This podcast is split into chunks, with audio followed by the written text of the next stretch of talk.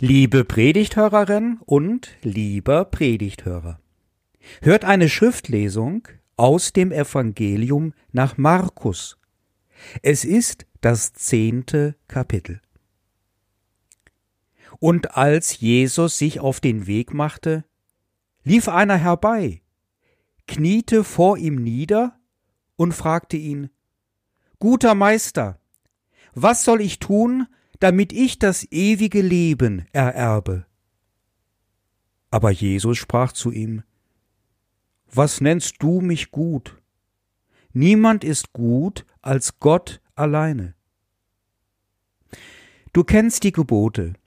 Du sollst nicht töten, du sollst nicht Ehe brechen, du sollst nicht stehlen, du sollst nicht falsch Zeugnis reden, du sollst niemanden berauben, Ehre Vater und Mutter. Er aber sprach zu ihm, Meister, das habe ich alles gehalten von meiner Jugend auf. Und Jesus sah ihn an und gewann ihn lieb und sprach zu ihm, Eines fehlt dir, geh hin, verkaufe alles, was du hast, und gib's den Armen so wirst du einen Schatz im Himmel haben. Und komm und folge mir nach. Er aber wurde unmutig über das Wort und ging traurig davon, denn er hatte viele Güter. Wir haben in unserer Landeskirche im nächsten Jahr Wahlen zum Kirchenvorstand. Ich stelle mir vor, ein junger Mann kommt zu mir, nennt mich respektvoll Herr Pfarrer, stellt sich vor als gläubig, wirkt gutwillig, nett, ist noch recht jung und sozial engagiert. Und dann fragt er mich, was soll ich tun, um in den Kirchenvorstand zu kommen? Da würde mein Herz vor Freude das Hüpfen anfangen und die Herzen meiner Kollegen und Kolleginnen auch. Der Mann wird als noch jung angesehen, vermutlich wegen der ehrerbietenden Anrede Meister, die Jüngeren gerne den älteren Lehrern haben zukommen lassen. Und Jesus war noch nicht so alt, etwa zwischen 30 und 33 Jahren. Aber vielleicht ist es auch wegen des Hinkniens, dass man älteren, Arthrose geplagten nicht mehr zutraut. Er ist fromm und hält die Gebote. Und das schon von Jugend auf.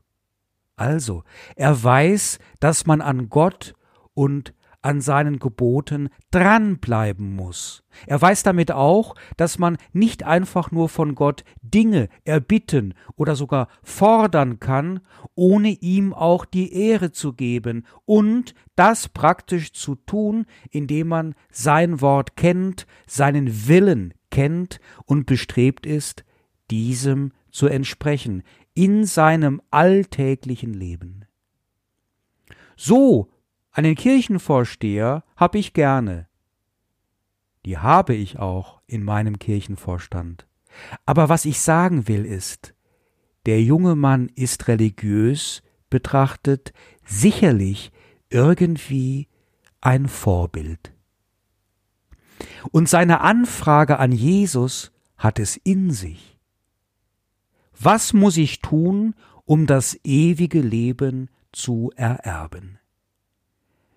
Das dürfte als religiöse Frage sicherlich zu den Top Ten der wichtigsten Fragen gehören. Das ewige Leben erhalten, die Unsterblichkeit besitzen, ewig leben, immer da sein in einem guten, paradiesischen Leben. Das hat schon was. Es gefällt mir, dass der junge Mann solch eine Frage stellt. Er geht damit gleich in die Vollen. Ja, wenn man so einen Jesus schon mal griffbereit hat, dann muss man seine Chance auch erfassen.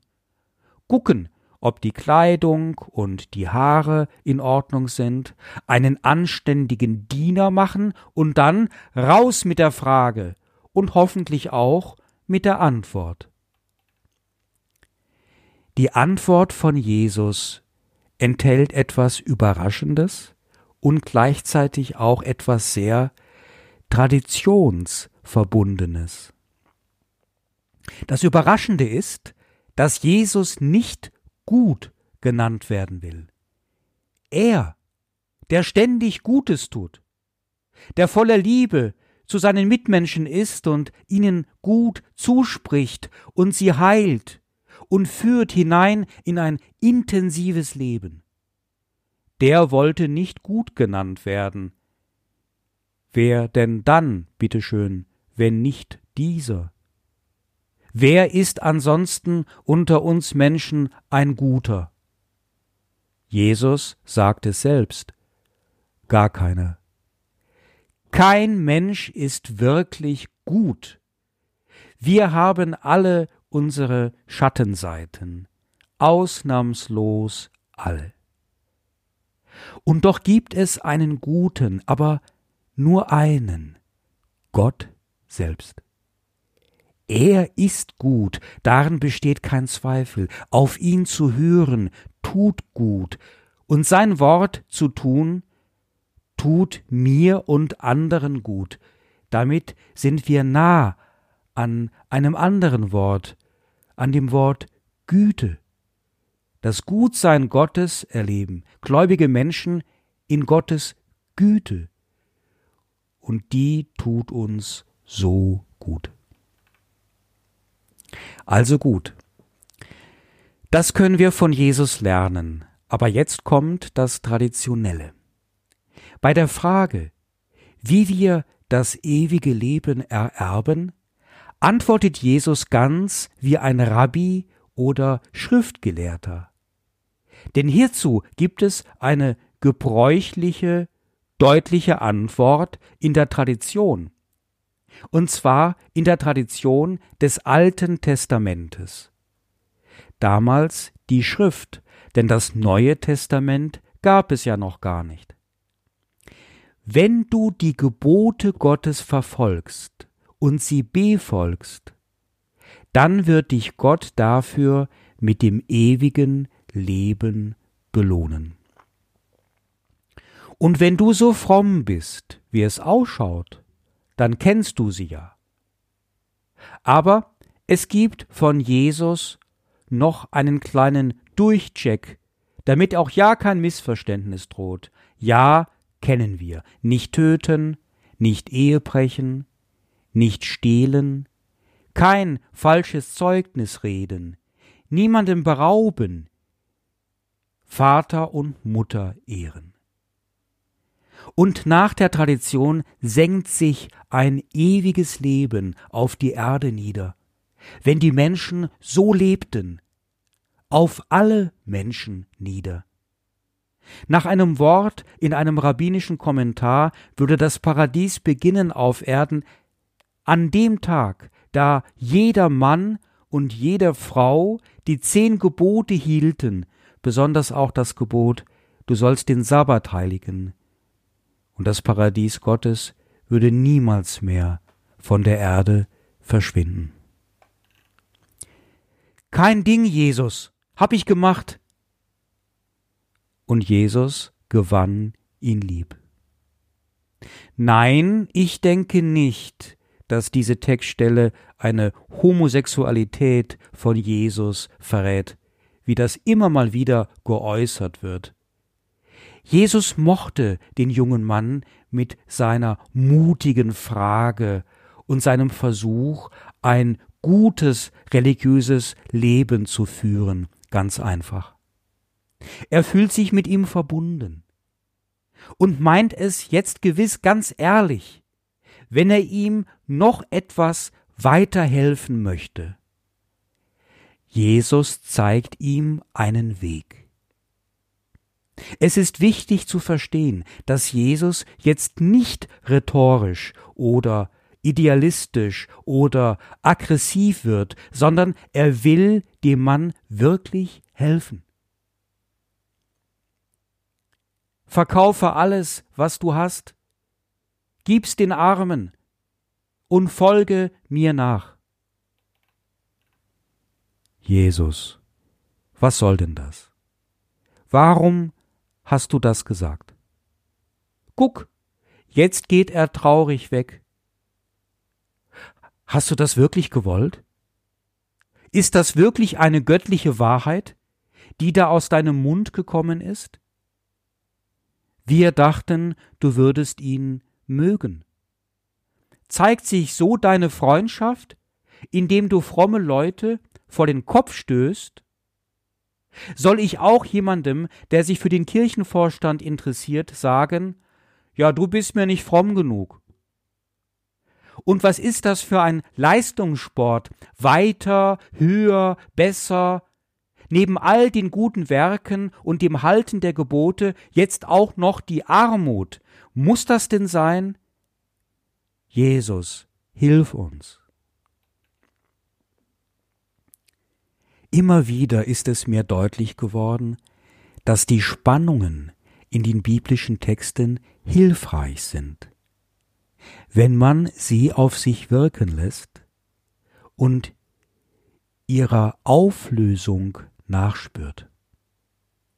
Dazu mag es vielleicht gehören, die biblische Szene auf sich wirken zu lassen und immer wieder vor dem geistigen Auge zu sehen, bis man es ein wenig besser erkennt. Wir sind ja alle geistliche Menschen, als Geistliche erschaffen und können von unserer Veranlagung Gebrauch machen, also das Geistliche verstehen. Ich bin davon überzeugt, dass dies jede und jeder unter uns kann und wir uns gegenseitig dabei sehr helfen könnten.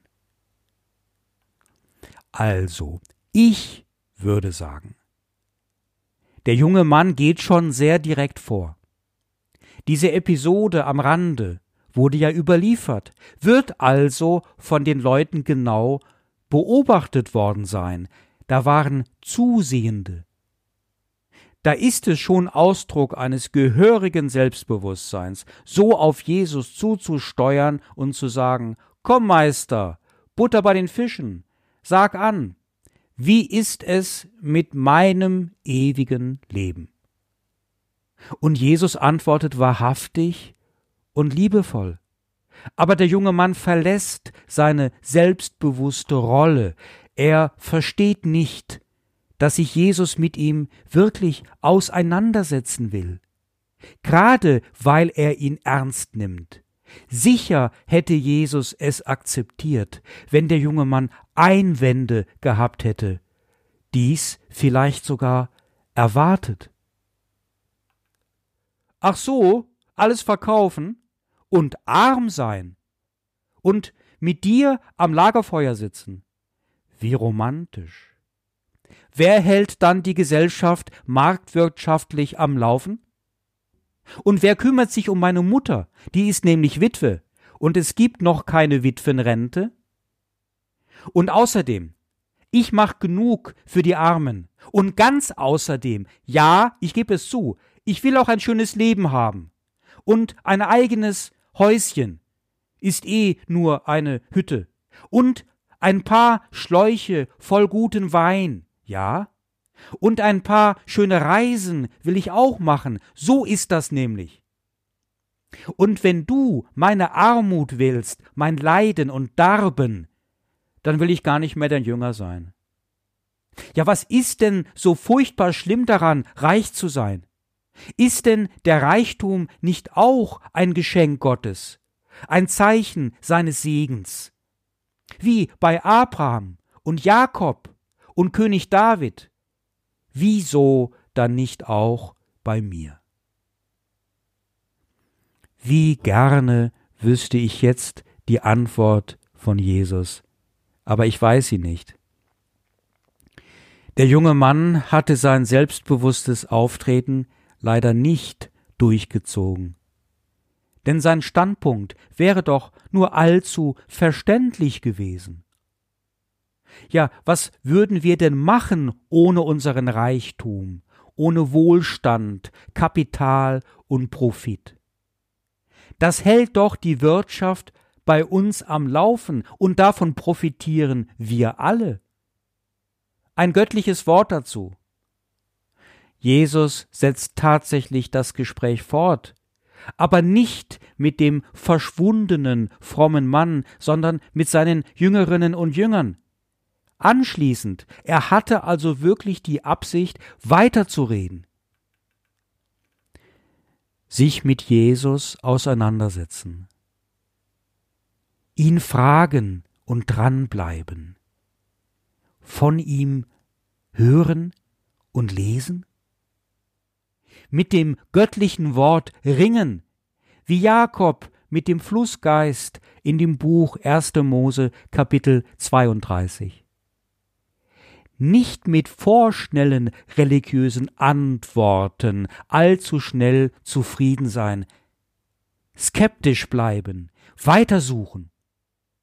Gerade auch die kirchlichen Traditionen hinterfragen und verbessern wollen. Und die großen Fragen nach Tod und Leben immer wieder stellen, nach deinem eigenen Tod, nach deinem eigenen Leben.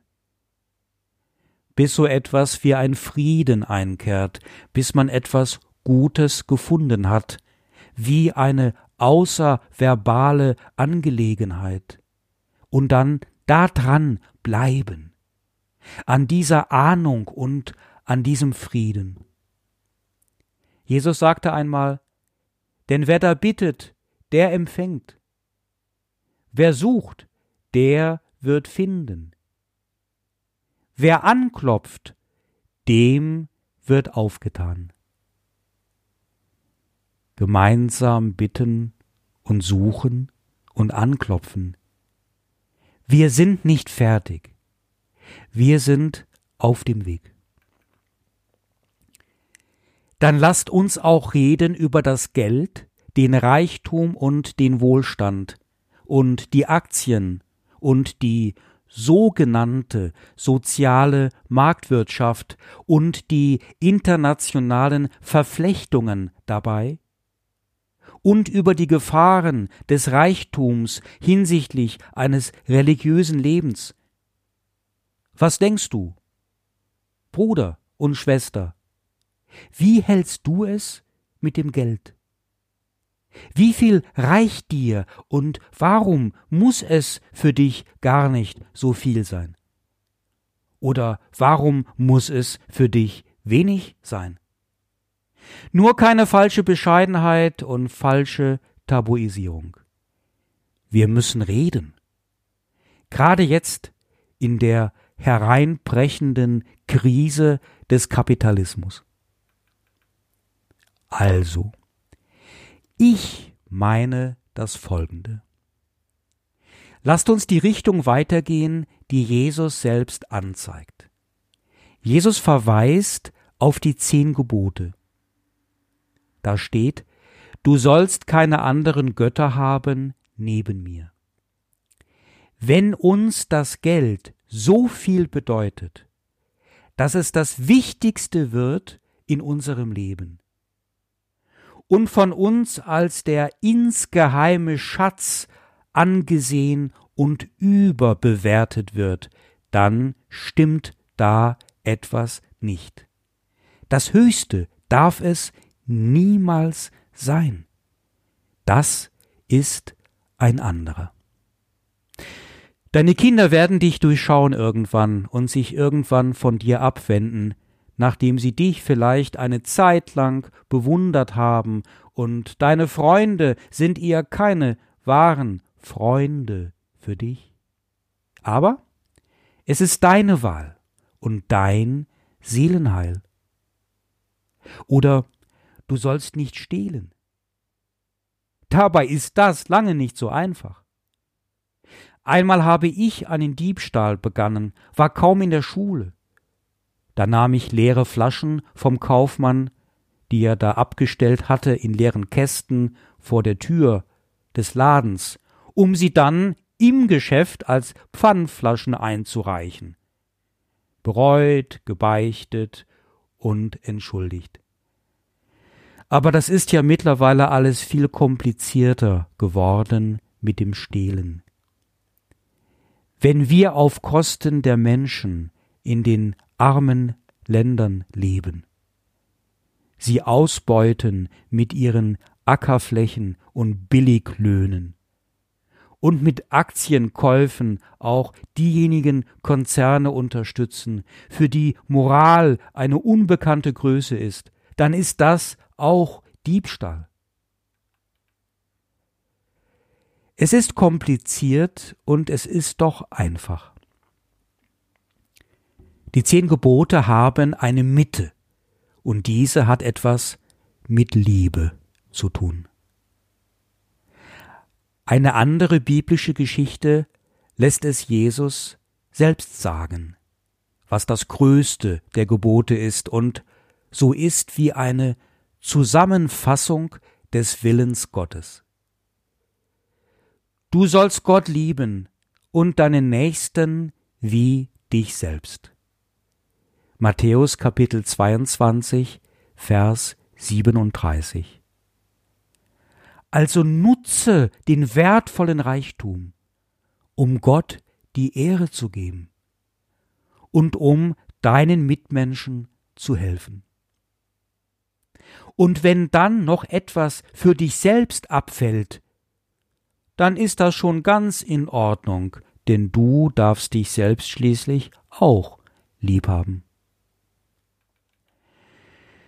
Wir waren vor vielen Jahren als Studenten und Studentinnen in Mainz auf einem Seminar über Sozialethik. Am Abend wollten wir in die Mainzer Altstadt gehen, zu den Kneipen, und freuten uns schon darauf. Der Referent war wirklich gut und hat uns haargenau erklärt, wie das so läuft mit dem Reichtum in der Welt und dass die Armen arm sind, nicht obwohl, sondern weil wir reich sind.